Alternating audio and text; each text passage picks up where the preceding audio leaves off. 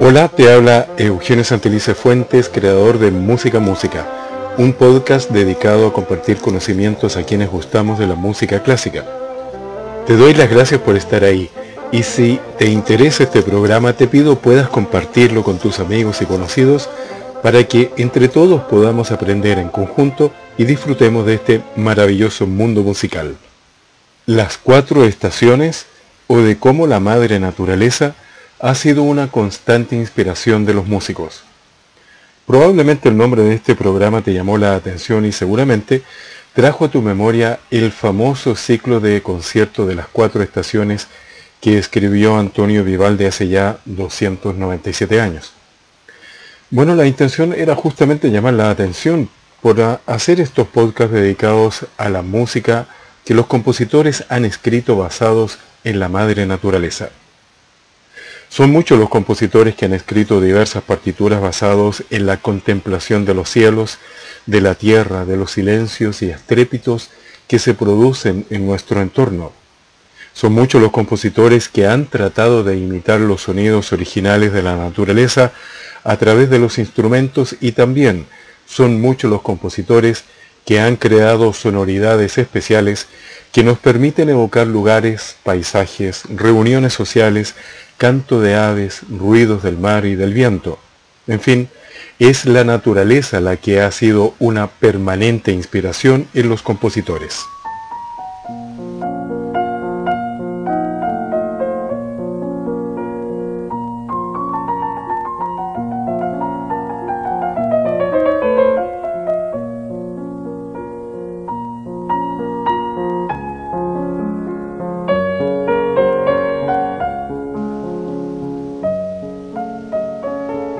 Recordemos que las artes, al menos en su concepción más clásica, son un fenómeno social, un medio de comunicación, una necesidad del ser humano de expresarse y comunicarse mediante formas, colores, sonidos y movimientos. El arte es un producto o acto creativo. Tal vez uno de los aspectos que más diferencian a la música de las otras artes, como la pintura y la escultura, o como la poesía y la literatura, es que la música es en esencia un arte no representativo, no interpretativo, sino que intenta descifrar o decodificar un tema como el sonido del mar o el canto de las aves a través de los sonidos. Recordemos que la música es el arte de combinar los sonidos aplicando principios de melodía, ritmo y armonía, ya sea a través de la voz humana, de los instrumentos musicales o la combinación de ambos. Las notas agudas frecuentemente actúan sobre el sistema nervioso provocando una actitud de alerta y aumento de los reflejos. Puede ayudarnos a despertar o a evitar que el cansancio nos venza. Los sonidos graves suelen producir efectos contrarios, facilitando la relajación y produciendo una tranquilidad extrema. Bueno, teniendo esto en cuenta, comencemos a ver algunos ejemplos en relación con la naturaleza y los compositores. Y bueno, partamos con el famoso concierto La Primavera del ciclo Las Cuatro Estaciones del veneciano Antonio Vivaldi. Recordemos que Vivaldi escribió este ciclo de conciertos de una manera muy inusual para la época, ya que se esforzó en relacionar su música con los textos de los poemas, traduciendo los versos poéticos directamente en música. El primer movimiento del famoso concierto La Primavera está inspirado en los siguientes versos. Fíjate bien. Llegó la primavera y festejando le saludan los pájaros con alegre canto y las fuentes con el soplo de los cefirillos. Los cefirillos eran los vientos suaves y apacibles del verano europeo. Bueno, entonces vamos por parte. Comienza la pieza musical basado en la primera línea del poema, Llegó la primavera.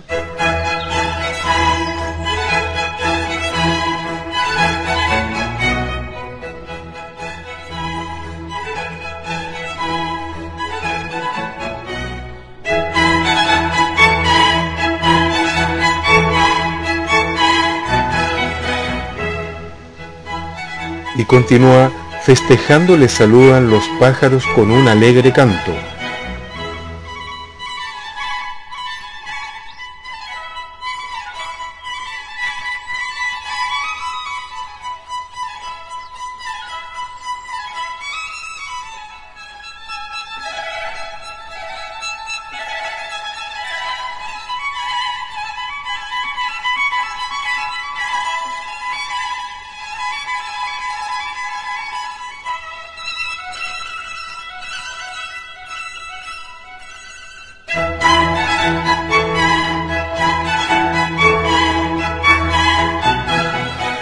Para finalizar esta primera parte diciendo, le saludan los pájaros con alegre canto y las fuentes con el soplo de los cefirillos.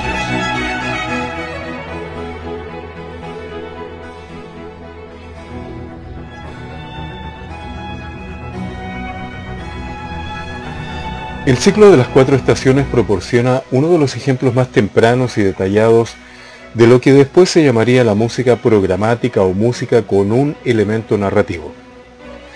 Como decía hace un momento, la música es el arte de combinar los sonidos aplicando principios de melodía, ritmo y armonía, ya sea a través de la voz humana, de los instrumentos musicales o de ambos.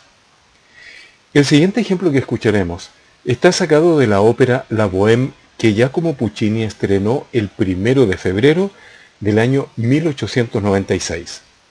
En el momento culmine de la obra, Mimi canta una alegoría de la llegada de la primavera en París cuando dice, Cuando comienza el deshielo, mío es el primer rayo del sol, el primer beso de abril es mío.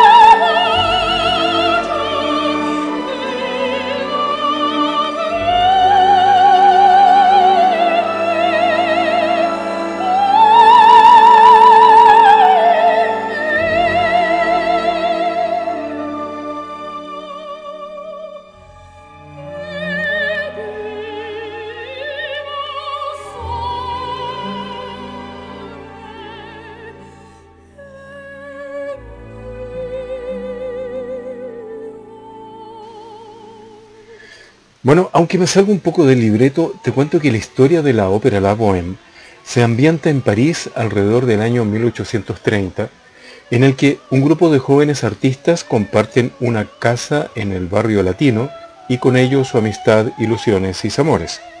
Son artistas bohemios, pobres y afligidos, y la historia se centra esencialmente en el amor entre la modista llamada Mimi y el poeta Rodolfo.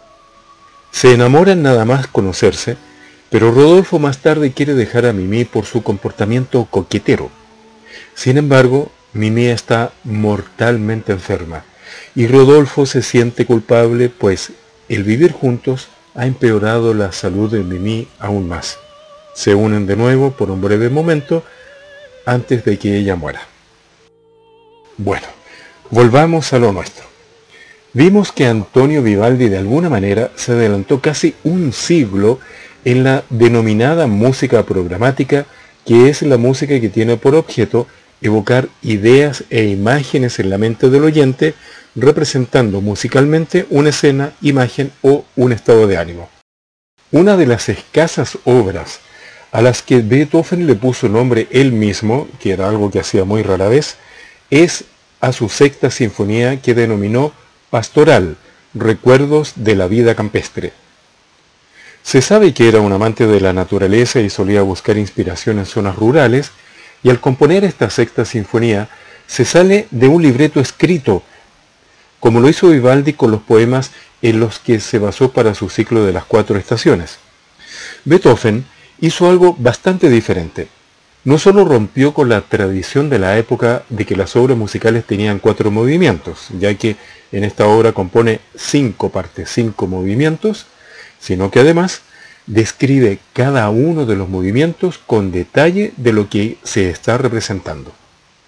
Así encontramos que el inicio de la obra comienza con el siguiente detalle, despertar de alegres sentimientos con la llegada al campo. Imaginemos entonces la siguiente escena. Hemos caminado un buen rato o teníamos programado un viaje al campo al que finalmente llegamos y simplemente nos sentimos alegres.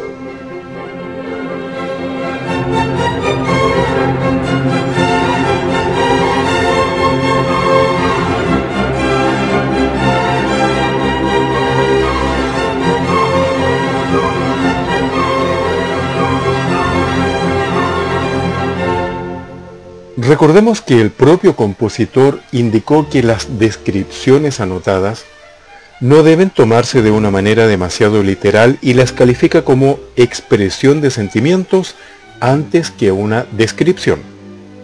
Tengamos esto en mente, ahora que escuchamos el final del segundo movimiento que lo tituló Escena junto al arroyo. Aquí encontramos el canto del ruiseñor, la codorniz y el cucú que son representados respectivamente por la flauta, el clarinete y el oboe.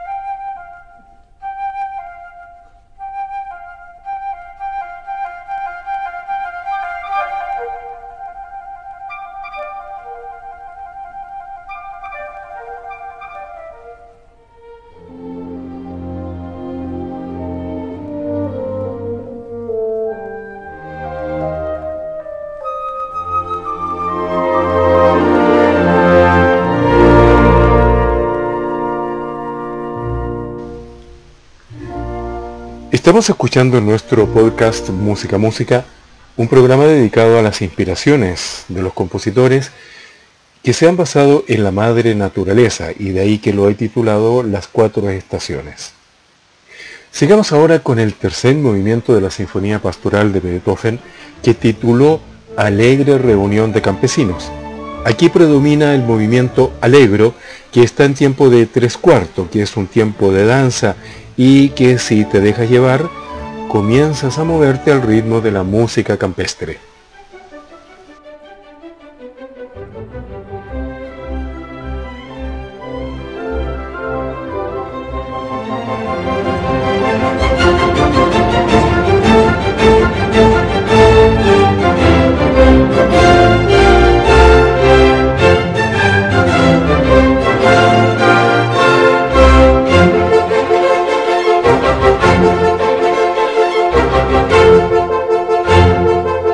Beethoven puso en sonidos lo que a él le parecía necesario de destacar, ya sea en la despedida de un amigo como lo hizo en la famosa sonata Los Adioses, o como lo que realizó aquí en su sexta sinfonía, en la que escribió una partitura genial basada en la naturaleza.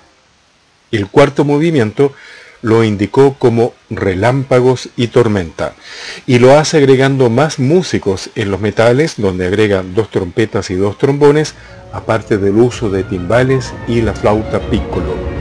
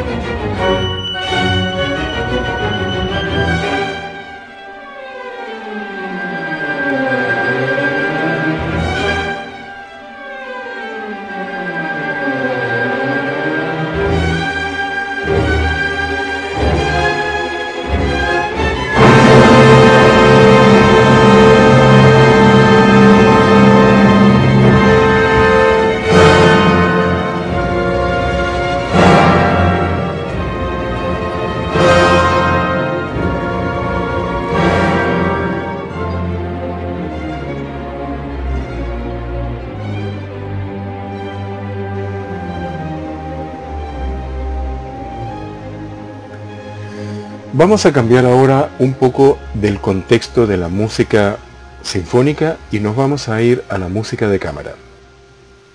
Y para ello nos vamos a basar en el siguiente poema. En un claro arroyuelo se precipita alegremente la trucha juguetona, que pasa como una flecha. Yo estaba en la orilla y en un dulce sosiego vi el baño del alegre pececito en el claro arroyuelo. Este texto es parte del poema La trucha del escritor, músico y compositor alemán Christian Friedrich Daniel Schubart, amigo personal de Friedrich Schiller, el famoso autor de la Oda a la Alegría, que utilizó Beethoven en el final de su novena sinfonía. Este poema se hizo muy popular en los inicios del siglo XIX, entre otras cosas, gracias a que Franz Schubert lo musicalizó en el líder. Recordemos que eh, el líder eran canciones cuyos textos venían de algún poema, y que luego Schubert lo utilizó además en su quinteto también conocido como La Trucha.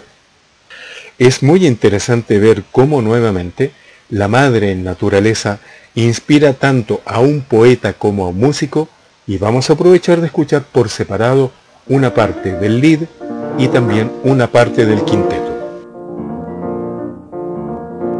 in einem Bächlein hell, da schoss sie froh ein, die launische Forelle vorüber wie ein Pfeil.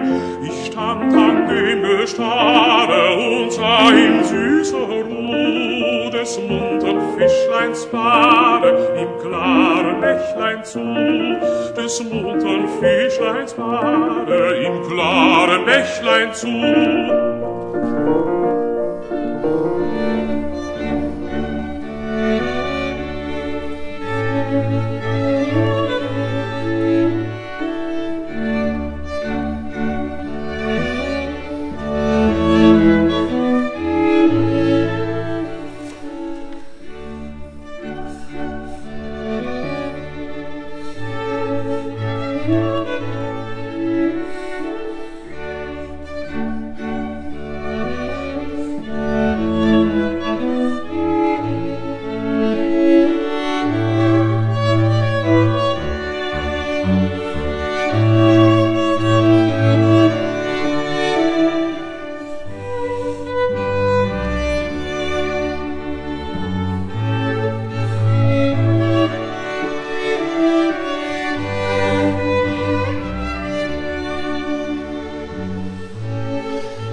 Bueno amigos, vamos a dejar hasta aquí esta primera parte del podcast Música Música dedicado a las cuatro estaciones o de cómo la madre naturaleza ha sido una constante inspiración de los músicos.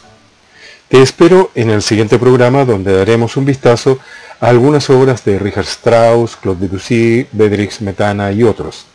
Si este podcast ha sido de tu agrado, te pido lo puedas compartir con tus amigos y conocidos con la idea de hacer crecer esta comunidad que gustamos de la música docta.